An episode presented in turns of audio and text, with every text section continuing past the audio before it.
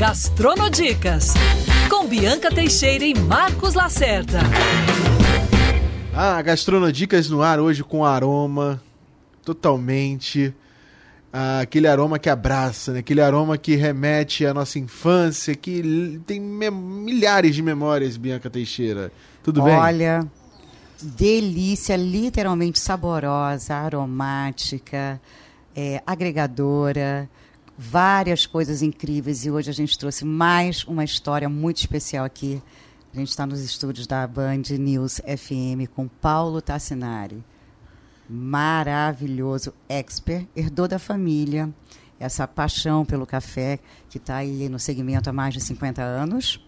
Cafeicultor, produtor. E eu falo, ele não gosta muito, mas eu acho ele nos experts, mais experts do mundo quando se fala em café. Paulo Tassinari. Que responsa, hein, Paulo? Olha que responsabilidade é essa, hein? Bom, posso ser expert né, do supermercado Zona Sul aqui, mas não vamos exagerar do, do, do mundo. mas eu posso dizer que é, a curiosidade sempre vai ser muito grande. O, o, mundo de café é infindável. A gente nunca pode dizer que sabe tudo, viu? É sempre um aprendizado. Eu estou surpreso com o conhecimento de vocês dois aqui. É sinal que as coisas estão evoluindo muito rápido. E estou encantado, né? Eu fiz o truque do café hoje cedo, né? Cheguei aqui, foi muito engraçado. Bianca, você está cheirando a café. Mal sabiam que eu estava com uma cafeteira aqui do lado e o café que eu preparei. Não, e em torno do café são tantas histórias, tantas intrigas, tantas lendas, tantos conflitos sociais, tantos fatos polêmicos que fizeram do café uma coisa, a coisa mais cultural do mundo. É o que dita realmente é uma história de um país. Né? Eu acho que o café hoje ele faz parte do dia a dia, ele faz parte de uma cultura em todos os cantos do mundo. É verdade. É. O pessoal costuma dizer que café faz revoluções, né? E realmente, boas revoluções. Café. É... Eu tenho uma fala de um, de, um, de um produtor de café que ele falava assim: café é legal, não é porque é café, é porque onde a gente vai no café, a gente sempre faz muitos amigos, né? Isso é, é muito interessante, né? O café tem essa mágica. E, não, isso é o que eu percebi hoje, porque o café tem gosto de final. Quando você recebe em casa, você serve um café, que nem o bolo de aniversário, canta parabéns, a pessoa vai embora. O café é aquela deixa assim, ah, estamos nos despedindo. No restaurante você pede um café, que vem com petit four no final, né? Café da manhã, café da manhã, e o café está no meio. Mas o café, ele sempre tem uma coisa do final. Mas não, café é agregador. A gente está tentando começar o programa, inclusive há mais de uma hora, porque o Paulo, a gente está aqui em torno do café. Ele trouxe delícias para a gente harmonizar, porque tem essa história de harmonizar café, é. que também é incrível. Se harmoniza com o quê? Tem as curiosidades que ele vai falar do café, o carioquinha, o expresso, o curto, o longo, né? tudo, tudo isso. Mas o que é mais incrível é que literalmente ele é agregador. Tudo pode acontecer em torno do café. Isso é verdade. Eu costumo falar para os meus alunos, né, assim, é, que ele consegue juntar várias coisas. Ele junta a geleia, ele junta o pão, ele junta o chocolate, ele junta até a comida salgada, sabe? A gente conseguiu fazer um prato, um espaguete com molho branco e café que ficou a coisa mais incrível. E junta história, junta bons momentos, junta vários sabores afetivos, junta família, é. junta amigos. Ele junta tudo, né? É verdade, é verdade. Tanto que aqui no, no Brasil é café da manhã, né? A nossa primeira refeição. Nos Estados Unidos é breakfast. É a hora não é do... coffee fest. É, isso, isso é muito legal, porque assim, é a hora do aconchego, né? A hora da memória, sabe? Início de dia, é. mãe e pai ali, sabe? Você dentro do conforto da sua casa, começando para sair. Então, junta essa memória com a cafeína que está dentro do próprio café e aí que te dá aquele impulso para você sair. Então, assim, é, o, é o começo. Café é, é, é, a porta de, de, entrada das coisas. Eu, eu, eu, sou, eu sou suspeito para ficar falando. Agora, o café, ele chegou no Brasil. A história é um longa. pouco depois. Foi. Né? Porque, na verdade, dizem que 575 anos depois de Cristo que ele surgiu no mundo. Caramba. É verdade. Assim, a data a gente é, não consegue precisar com exatidão. Existem histórias, existem informações, documentos. Então, assim, na minha opinião, do Paulo Tassinari, é, o café veio 500. Por que 500? Porque começou é, a religião islâmica se firmou nessa época, por volta dessa época. E foram justamente os árabes, através do Iêmen, né, que é no sul da, da, da Península da Arábia, eles, nas incursões que eles faziam na África, especialmente na Etiópia, eles descobriram junto às populações de lá esse frutinho vermelho interessante que quando se mastigava ele é, mudava as, a, a, o humor das pessoas. Uhum. Até que a gente se pesquisar em qualquer internet, a gente vai ver, tem a história do pastor e das cabras. Eu, a história é poética, é bonitinho, né? Que, assim como o café. É, a história conta assim: um pastor estava com as cabritinhas lá andando no meio do, do, do, do pasto, aí viu que as cabras estavam muito saltitantes, felizes, e que estavam comendo. É, é engraçado, uhum. que estavam comendo os frutinhos, sabe, dessa planta interessante, esses frutinhos vermelhos. E aí ele pegou aquilo e foi verificar, levou lá para o monastério. A história é toda fantasiosa, e, e, aí descobriram que aquilo era ótimo, que, que se fazia. As cabras ligadas nos 220 é, volts. Imagina o leite de cabra com café, hein? Assim, eu, eu acho isso aí uma lenda interessante. É só uma lenda, porque assim, de fato o que aconteceu é a população local lá que vivia nessas áreas ia muito, muito mais cedo do que esses 500 anos, via essa planta com frutinhos vermelhos. Quem tem a oportunidade de ver um pé de café cheio de frutinho vermelho, o vermelho instiga muito, né? Uhum. É, a é, cor da paixão. É a cor da paixão. É, Bom, aí nós vamos falar de futebol, deixa pra lá. Olha, Marcos Lacerda aí é com você, minha, botafoguense a, doente. A, a, a, minha paixão é sem cores, preto no então, branco. vamos lá, vamos lá. Não, mas eu também, tudo bem, vamos pular isso. E aí, é, olha aquela coisa vermelha, chama atenção, foi lá, botou na boca. Né? Botou na boca. Você, quando bota um frutinho na boca de café, ele é doce. Ele é doce, ele tem uma polpa macia, adocicada, e depende de cada café, cada lugar, às vezes chega a lembrar até um pouco de maçã ou, ou, ou de outros sabores, ou jaca. Então, assim, você. Ele chupou aquilo, começou a mastigar aquele frutinho. Mastigar a semente não é grande coisa, mas o sabor do que está entre a casca e a semente é muito interessante. Então, eu acredito que essa população começou a mastigar isso, ou até usar isso com caça ou comida, e foi usando do jeito que podia. Sim vieram os árabes nessas incursões, viram essas pessoas fazendo, usando isso, levaram essas sementes e falaram, pô, vamos plantar isso. E eles começaram esse plantio lá no Iêmen.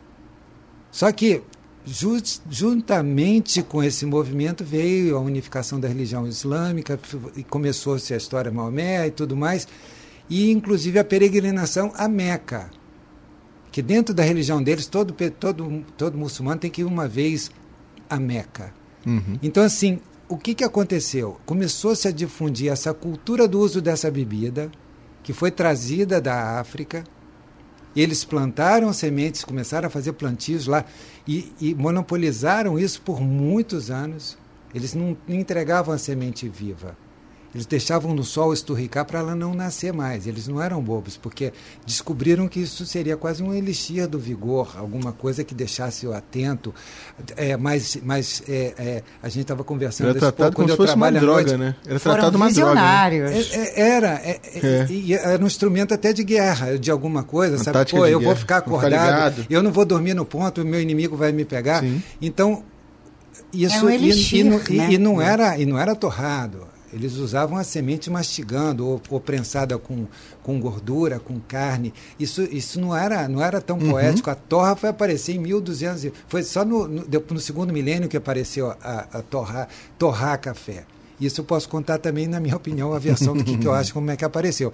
Então, dali ficou o um monopólio. Eles começaram a usar essa bebida, uma infusão, e juntou com a religião que não permitia a bebida de álcool e aí usaram, transformaram o café no vinho. Tanto é que caua, caua, a palavra vem de vinho. Se você for procurar direitinho, tem uma raiz ali que lembra vinho. É o vinho, só que é vinho, não é o vinho com álcool. Sim. Tem a ver com vinho. E aí, numa dessas peregrinações aí a Meca, um muçulmano vindo da Índia levou algumas sementes que não estavam mortas. Plantou na Índia, da Índia deu, foi parar na Indonésia, da Indonésia vieram os holandeses nas, nas incursões, foram lá, trouxeram para Amsterdã, plantaram no jardim botânico essas mudas, essas sementes, elas nasceram e começaram a fazer incursões. Isso veio parar onde? Nas Guianas. Veio para Martinica, depois de Guianas. De Guianas foi lá o, Francisco Melo Palheta, numa missão lá, deu um jeito, trouxe escondido sementes para o Brasil. Então, veio da Bahia, da, do Pará, Bahia, veio descendo, veio parar, encontrou um grande berço que se chama-se Rio de Janeiro, que foi o berço da cafeicultura no hum. Brasil. Aqui, não é que aqui Nunca entrou... imaginei que o Rio de Janeiro... Para mim era São Paulo. Imagina. É o não... berço onde, onde se criou e se começou, é, século XIX, que foi o grande boom aqui, o Rio de Janeiro produzia café, Vale do Café, para reis e rainhas. Era, era, era uma iguaria sabe? Houve, tem grandes fazendas no interior do estado, sim, né? Sim, que hoje são, são vive, O próprio Vale turismo, do Café, é. né? Que é um, tá na rota do turismo do café. Que, que, que, que, resgata isso. Então, assim, ali, sim, ali se trouxeram, se, se, a gente conseguiu de fato criar essa criança café que depois com decadência de, de da, da, da, cultura do café aqui no estado se espalhou por para São Paulo Paraná, depois Minas, e hoje tem café até na Bahia irrigando. E foi aí que, que os Tacinares também chegaram há 50 uhum. anos atrás, né? Filho de italianíssimo Paulo Tassinari, é filho de Paolo Tassinari. Tassinari é o nome típico brasileiro, né? só que não, né, Paulo? Pô, a história realmente é. Meus pais são italianos, vieram para o Brasil depois da guerra, fazer a América aqui. E muitos anos atrás, sei lá, eu devia ter uns sete anos, de, de, mais de 50, 50, 60 anos, 55 anos atrás, ele adquiriu essa fazenda, trocou por dois imóveis que ele tinha e, e, passou muito tempo, até em 1980, ver com essa ideia de fazer café. Eu era garoto, né? tinha 20 anos, e um belo dia meu pai falou, vamos plantar café. E eu não sabia que encrenca eu estava me metendo, porque agora minha filha já está contaminada o pré-vestibular dele foi o cafezal foi, lá. É. Foi, é cafezal que fala? Cafezal, cafezal, foi o cafezal. E eu, acabou que estou nisso eu sou engenheiro, me formei em engenharia, mas hoje eu posso dizer que eu sou engenheiro do café. Mas, o alquimista do café, o engenheiro. É, o alquimista é bacana. O alquimista do café é bom. Muito, muito melhor. Até porque ele trouxe hoje uma garrafa térmica com café, mas não é feito assim, não é aquela coisa que você bota água. Não, ele, o grão foi feito, foi escolhido, melhor dizendo, foi, foi ele que moeu, ele que escolheu o grão, ele que fez a mistura, a, o alquimismo que ele usou nessa mistura maravilhosa. E a gente tomou esse café incrível pelas mãos de Paulo Tassinari. E veio cheio de humildade, né? Olha, eu não gostei, não sei vocês. Quando a gente experimentou, se você gostasse, então. Quando a gente recebeu, eu já falei: você tem um cheiro, um perfume de café. É engraçado. Aí ele falou: acabei de fazer o café, por isso. Mas olha, digamos que foi um dos melhores cafés da minha vida. Espetacular. Porque todo mundo que fala, os, os, os grandes restaurateurs italianos falam: melhor café da Itália, melhor café da Itália. Fiz essa pergunta para ele. E olha o que ele me respondeu, ele vai repetir aqui. É, Bianca, você me perguntou assim: dizem que o melhor café da Itália? Eu falei assim: dizem, né? Porque eles falam muito. O italiano gosta de falar muito e tudo que eles falam diz que o deles é melhor. Mas lá não se produz café na Itália, eles importam café e fazem. E assim, a, a justificativa é que italiano é muito poético e todo mundo gosta de dizer que sempre faz muito melhor do que o dos outros, né? Mas aqui no Brasil e em outras partes do mundo a gente também faz. Italiano tem o dolce far niente. eu gosto. Eu, eu não posso dizer que eu sou suspeito, né? Eu sou filho deles.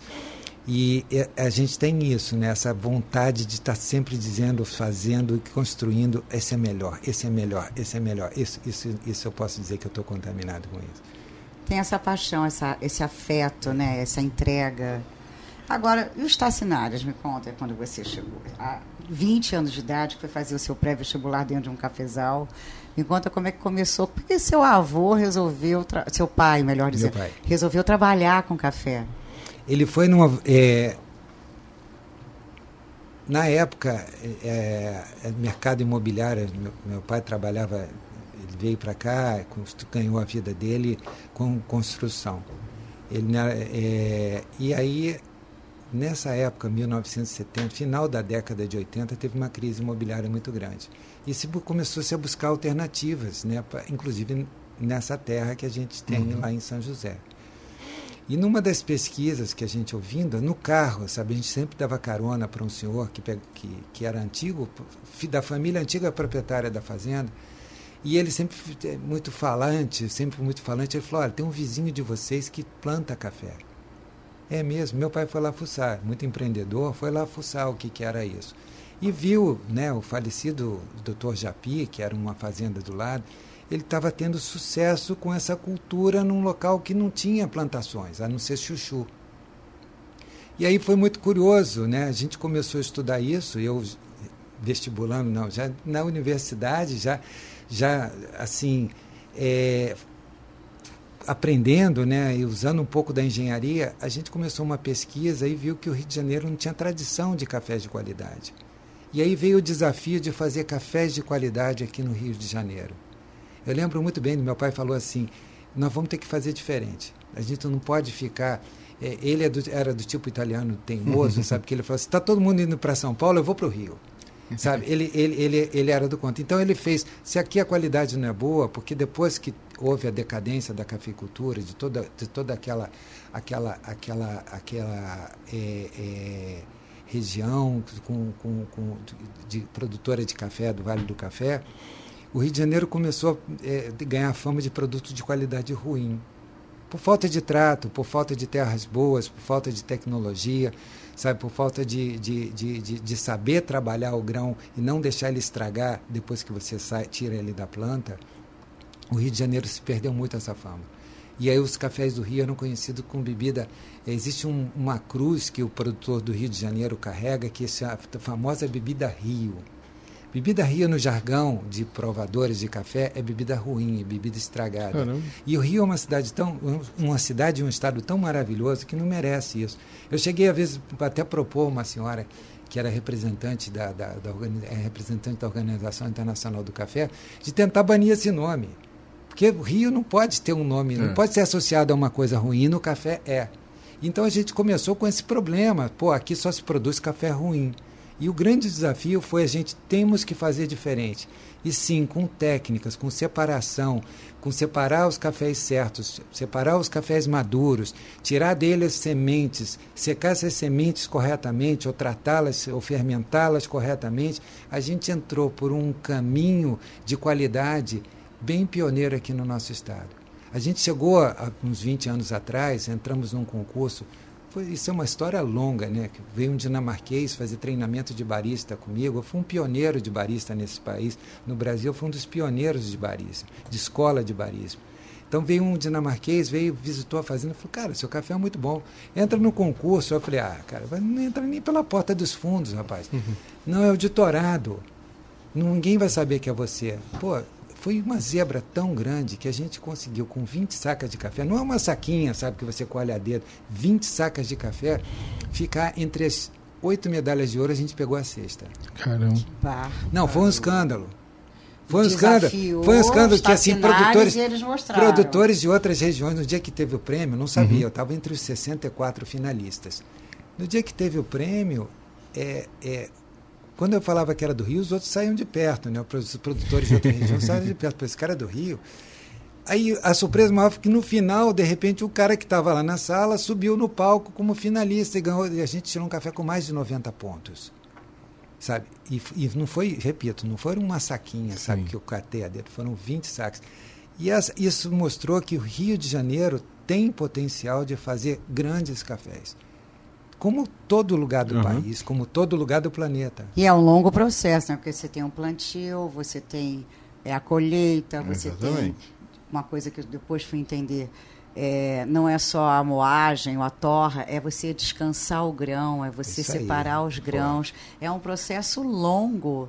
E, é, e, eu, e eu acho que é mais longo até do que o vinho, porque são várias etapas. E a hora que você deixa o vinho por anos, Sim. mas o café você tem que fazer o melhor café ali, para já para você consumir, ali... o grão, a escolha dele. Vocês, vocês estão, estão certíssimos. E o café ainda tem um porém. Sabe? Diferentemente do vinho, que está teve um super trabalho. Eu não posso falar que eu sou suspeito também no vinho, mas assim é outra história. É diferentemente do vinho, o café tem que ser preparado. Se você preparar ele errado, você destrói um trabalho que chegou perto da xícara. Sim. Então, por isso a importância, sabe? Por isso esse culto que é bacana, esse cerimonial. A praticidade de uma cápsula é bem legal. Uhum. Eu estou com pressa, não, não tem como perder tempo. Mas esse culto a preparar o café, eu gosto de dizer muito isso. Você é o senhor do seu próprio café. Você vai fazer a diferença. Você é o autor. É como se fosse uma obra de arte. Você está com tudo, tudo, tudo melhor. Mas se você não preparar ele, ou ele vai ficar azedo, se ele for um café muito delicado, muito suave, uma torra mais clara, ou ele vai ficar, sabe, amargo demais, que você vai passar muita água, ou você vai passar do ponto. Então, acreditem, a diferença entre um preparo e outra é enorme. Eu cheguei aqui hoje meio triste, falei, pô, esse café não está tão bom, porque eu juro, eu, eu falei que preciso fazer uma quantidade maior, e eu passei a manhã toda fazendo testes de café. Falei, esse está muito bom, vou levar esse. E aí eu estava fazendo com um terço da água. Aí eu falei, pô, vou almoçar correndo, vim para cá. Falei, vou fazer com três vezes a quantidade da água, depois a gente dá a receita, que acho legal também, fazer uhum. o quanto que eu uso. Três vezes eu botei um volume maior no cone lá, falei, Ih, acho que exagerei, botei mais água, começou a demorar mais tempo. E aquela conversa água-café, se começa a demorar muito tempo, dá briga. Eu uhum. costumo dizer assim: água e café namoram. Quando o papo é legal, rola casamento, rola amor. Quando o papo é curto demais, não dá conhecimento, passa batido. Quando o papo é longo demais e começa a ficar estressante, Tá divórcio. Deixa eu pegar aqui. Litígio, litígio. É, deixa eu pegar aqui a, a, essa é deixa. Nem, nem casamento houve. Perfeito, Bianca. Deixa eu pegar, deixa eu pegar essa deixa dele, desse namoro do, do pó com, com a água, porque tem duas vertentes, né? Tem gente que pega o, a água é, fervida e joga ela completa no, no pó do café. Uhum. E, deixa encher o cone até esvaziar e enche de novo. E tem gente que vai indo aos poucos. Qual, qual o ideal? É, eu, vamos viajar nisso aqui agora.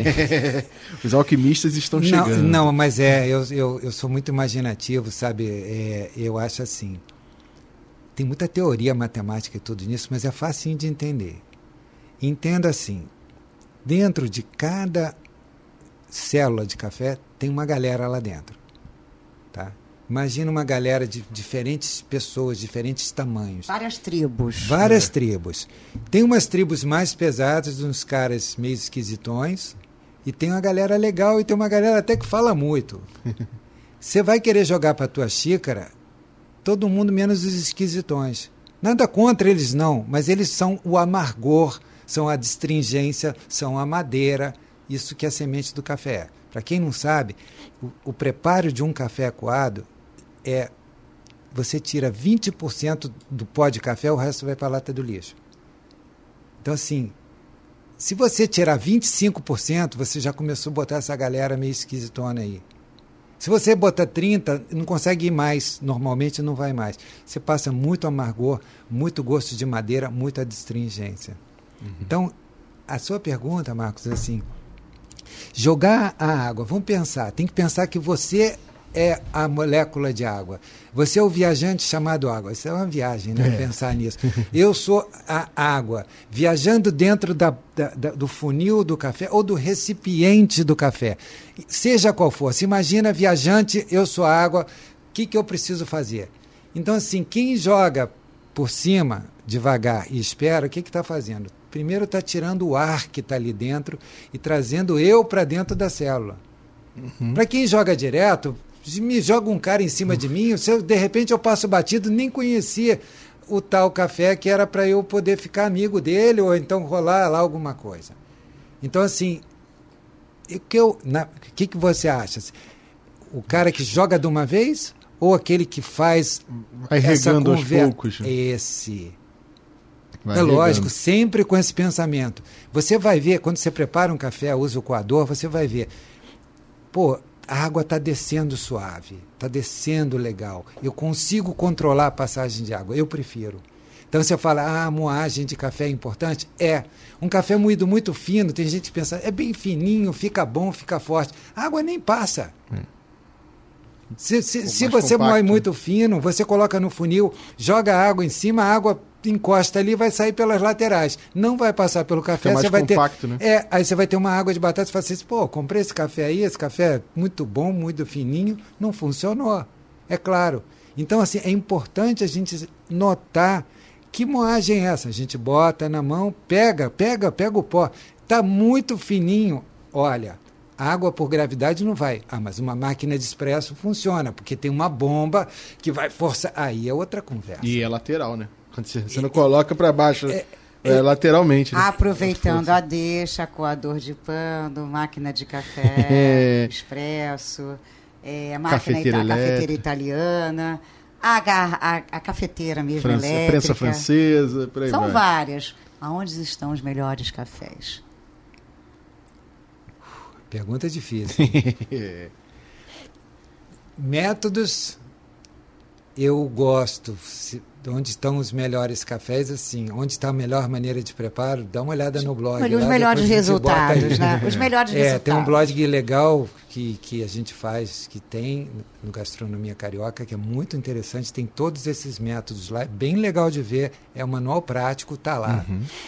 Depois o pessoal pô- bota um link aí que vale a pena, sabe? É, eu gosto, Bianca, vamos lá, depende do mood. Se é de manhã eu quero uma coisa, ou se é num momento que eu quero mais pausa, mais longo, eu estou compartilhando, estamos conversando aqui, vamos tomar um café, vamos comer um- um- uma coisa que harmoniza, vamos conversar, vamos agregar, que nem você muito bem colocou. Eu prefiro um café mais longo. Então, a opção coador de pano seria a minha número um. E o café mais longo que você diz é uma quantidade maior, seria isso? Uma quantidade maior e é Na- importante para um café mais longo a gente atinar que não adianta ir para uma torra muito escura. Aí é uma dica legal. Cafés que a gente vai preparar mais longos, sabe? No coador, feito em casa, você fazendo café, eu sugiro umas torra média para um torra média para baixo. Torra média é bem legal. Cafés mais curtos, máquina expresso, torra média para cima. Uhum. Quanto menor a quantidade de café, mais curto, pode torrar um pouquinho mais. Então, voltando ao que a Bianca falou, coador de pano. Eu, entre corrida, coador de pano ou de papel? Pensa, pano. Por quê? Porque pano retém menos óleo. Óleo, café tem óleo. Café Nunca tem imaginei óleos. que café tivesse Cafés óleo, têm óleos, Lacerda. tem Tem, óleos. E esses óleos são os coadjuvantes das, das aromas. Eu, eu não posso falar antes de explicar, né? Eu digo que os aromas são as borboletinhas lá do filminho do Ratinho, que fica, sabe, falando, né? Quem viu já aquele filme do Ratinho. Então, assim, é, quem mais não sabe é um ratinho que era cozinheiro e O ele ficava- Ratatouille, Ratatouille. Ratatouille. E aí ele fica narrando e essas são as borboletinhas, as estrelinhas, esses são os aromas do café que está dentro da célula. Cada café tem um histórico de aromas. São, é, é igual gente, cada um tem a sua história. Sim. Então aquele café tem as histórias dele. Essas histórias, quem tem o privilégio São histórias molecula- moleculares. moleculares, mo- moleculares. E quem tem o, o- quem é coadjuvante de trazer essas estrelinhas, essas borboletinhas para dentro da xícara, são esses óleos que estão dentro das células ali. Então você imagina, o que, por isso que você falou muito bem, o café tem que descansar um pouco. Mesmo depois de torrado, para poder servir, a gente deixa ele descansar, por quê? Você torrou, houve uma série de transformações que dá para fazer 10 podcasts desses. Você decide contar que chama um químico, chama um físico, vai- nós vamos ficar aqui até dormir. Então não, Toma não é- café que não Café dorme. haja não café. dormir. haja café. Então assim, essas transformações fazem aromas. Produzem substâncias ali dentro. E dentro dessas transformações tem os óleos do café que estão ali. Uhum. As borboletinhas estão voando, voando, voando, voando, e esse tempo elas tum, são capturadas pelos olhos. E é através dessas gotículas de óleos que essas borboletinhas vão ficar armazenadas e vão para a sua xícara. No coador de pano, o que, que acontece? Por a trama ser maior eh, do que a do próprio papel, ele retém um pouco menos. O papel retém mais óleo do que o pano, porque a trama é maior do pano. Então elas passam ali e eu pessoalmente, isso é questão também. E tem gosto de infância, né? Um coador de, de pano, pano gosto, de infância, de, gosto bem. de fazenda. Tem uns coadores Perfeito. de pano também que parece que pegou aquela meia furada, hein? Estraga o café. Olha, a dica para ele não ficar com cara de meia furada é você lavar ele com água corrente e eu gosto de guardar na geladeira dentro d'água. Olha, essa tá? dica Por é quê? boa. Porque assim, oxigênio pegando nos olhos, nas gorduras que passaram ali, vão causar ranço, vai ficar esquisito o gosto. Então, para antes disso acontecer, eu terminei, lavei e boto dentro da água na geladeira. Por que geladeira? Porque a atividade das coisas no lugar mais frio é mais lenta. Marcos, é... dia do café é dia 14, né? É, agora. 24. Dia 24. Acho que é 24. Dia 24, estou me preparando, então. Meu menu todo vai ser a base de café. Estou aqui pensando, lembrei do dia do café. Falei, gente, vou preparar, um, vou te ligar, Paulo, para a gente fazer um menu, um roteiro é. de café nesse dia culinário. Agora, Paulo, por que que o pãozinho na chapa com aquela manteiguinha de sal hum, e o cafezinho é combina. quase que um, um quitute um clássico brasileiro? Um ritual. É, olha que legal, isso é uma memória afetiva, né? Um conforto, memória de conforto afetivo, de, de gastronômico, né? Sei lá se esse é o termo, né? É,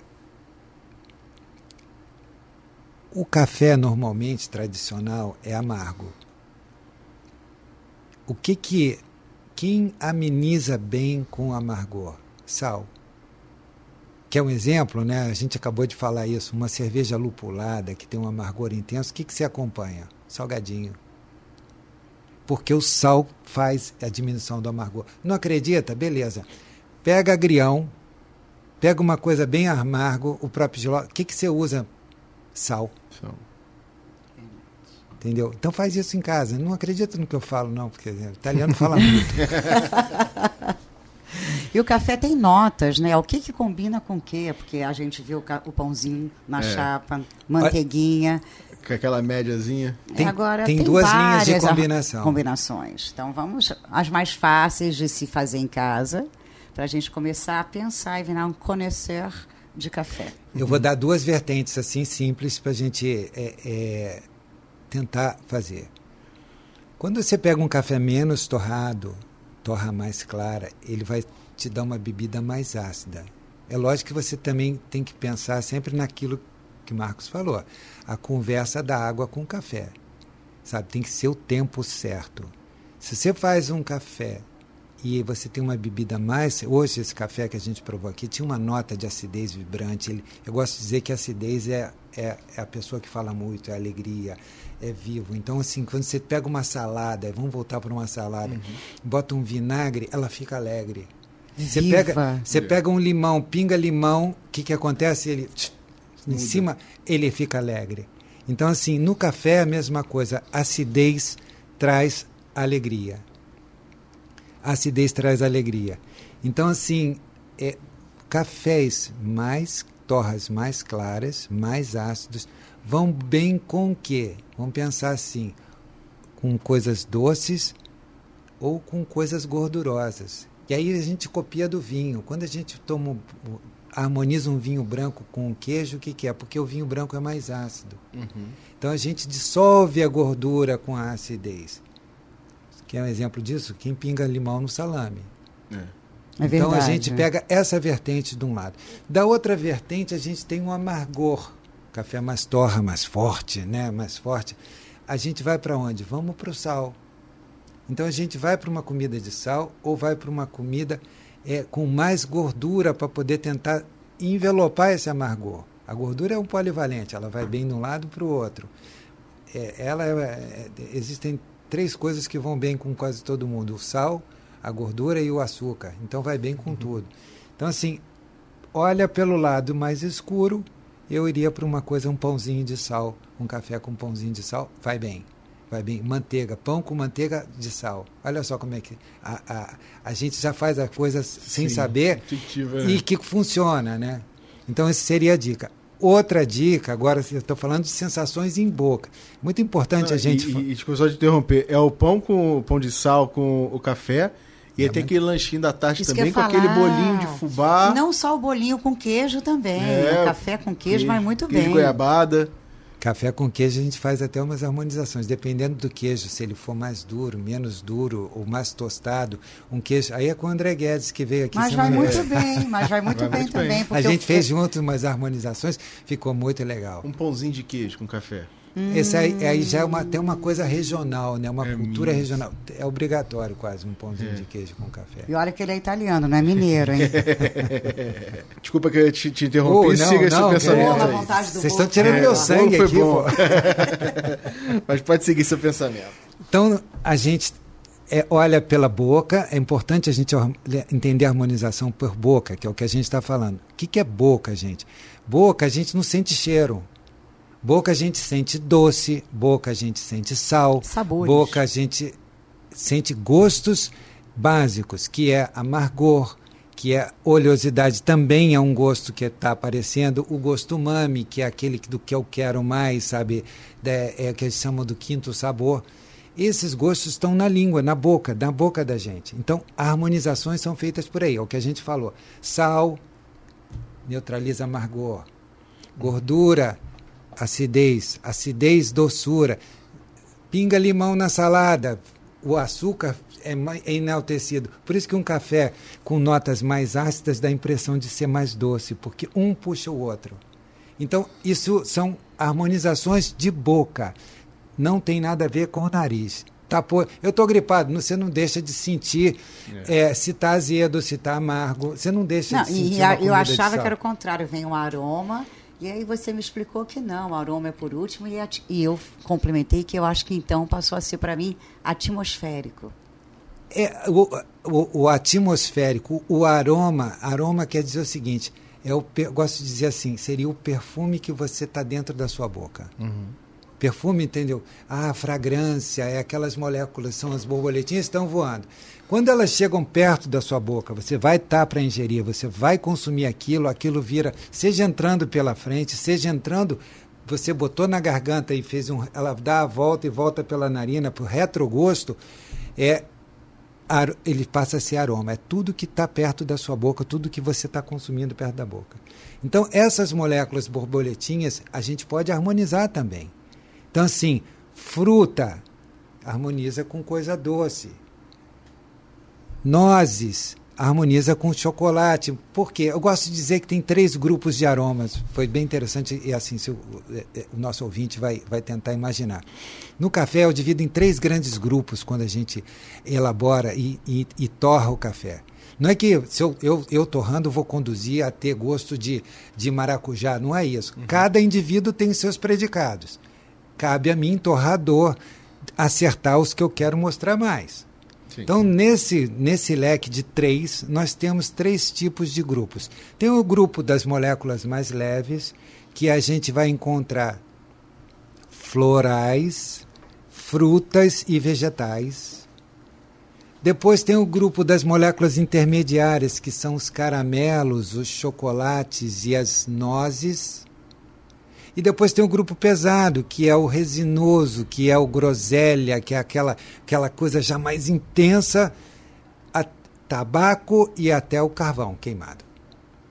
Então, dependendo do quanto você torra, as moléculas menores vão embora, se transformam ou, ou, desaparecem, são consumidas no meio daquele turbilhão que se chama se torrar café, porque aquilo é quase uma magia negra, aquilo que uhum. acontece. É muito difícil é, de entender. Tipo assim, um grão você pode ter diversos tipos de sabores. E, exato. Então a gente harmoniza assim, a gente busca, dependendo da torra, o café com nota mais fechada, mais torrado, harmoniza com um biscoitinho de páprica que tem, sabe, um, um, um, apimentado, um intenso, um cheiro muito mais anguçante, mais pungente.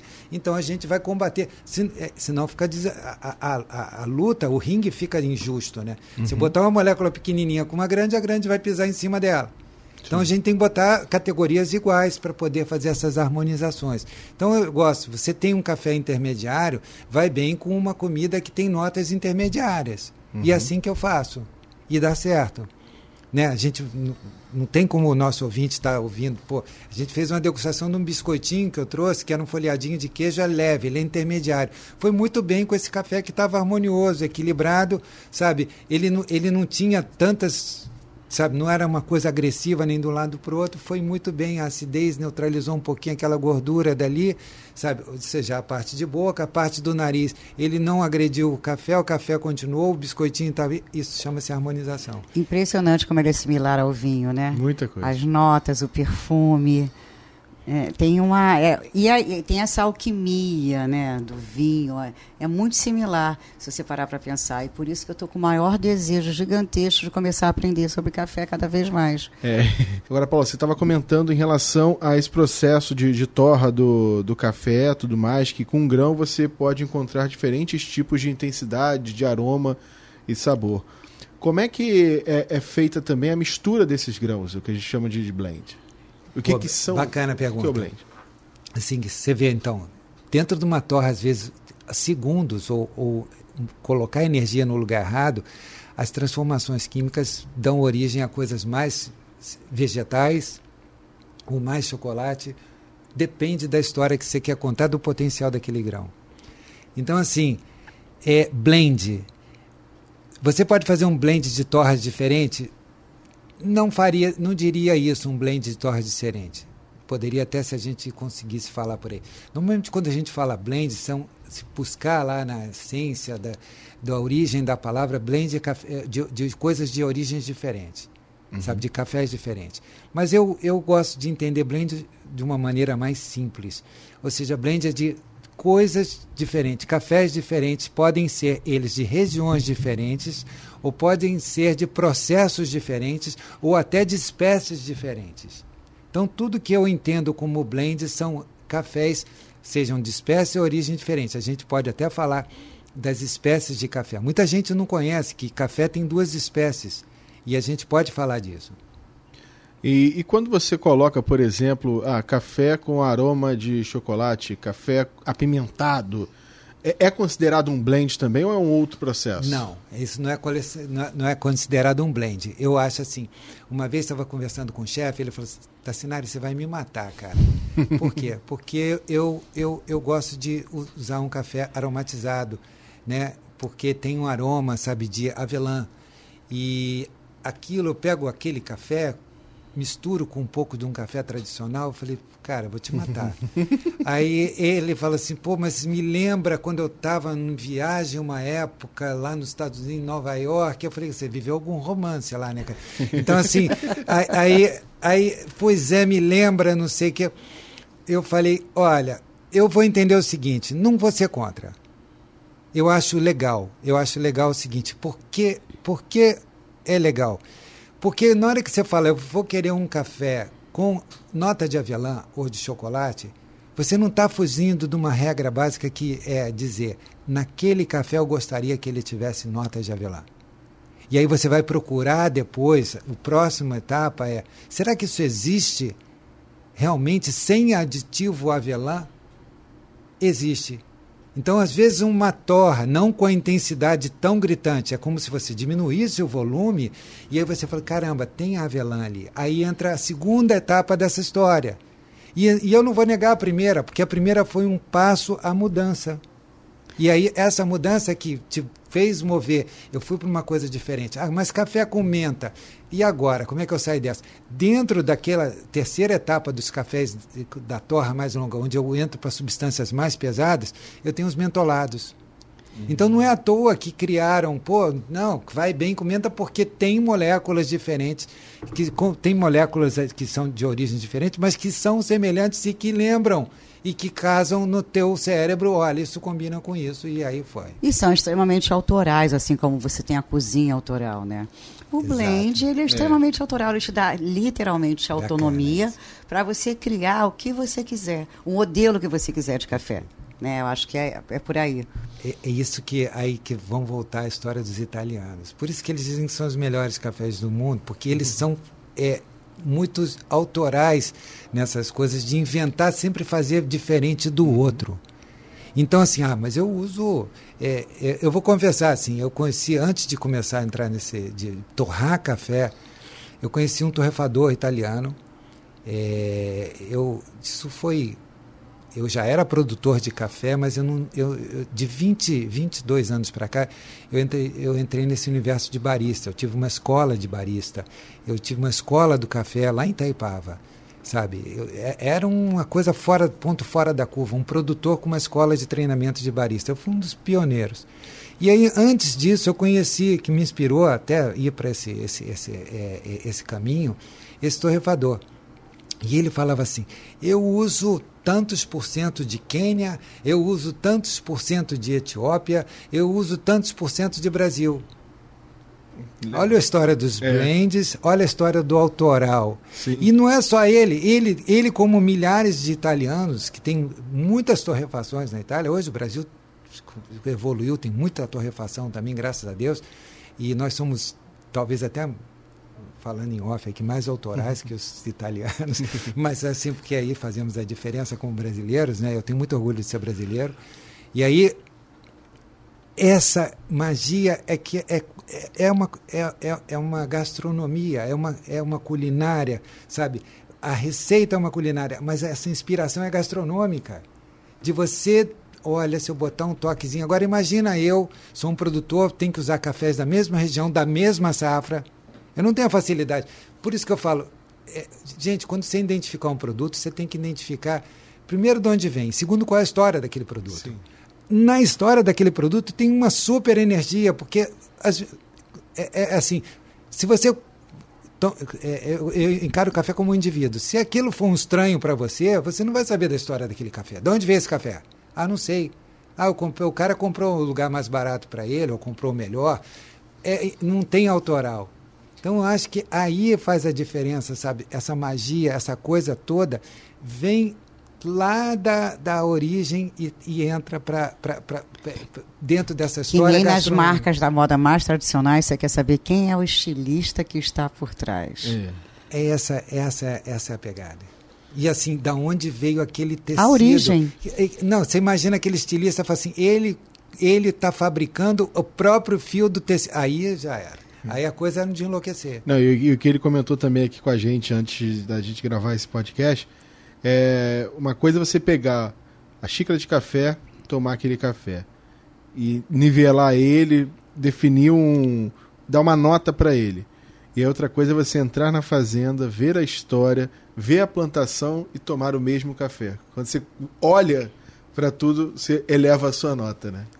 Porque, porque o conceito de sabor é é, não é só aroma, gosto básico, é a experiência que você vive. E o bacana é assim, é através da experiência, é através desse encantamento que a gente dá com essa experiência, que inclusive a informação e o conhecimento do, do consumidor, sabe, é que ele vai vivenciar, sair de um patamar de onde ele estava, do conforto, que legal, uhum. cara, pô, é, é, é a origem de tudo, e vai para um outro estágio.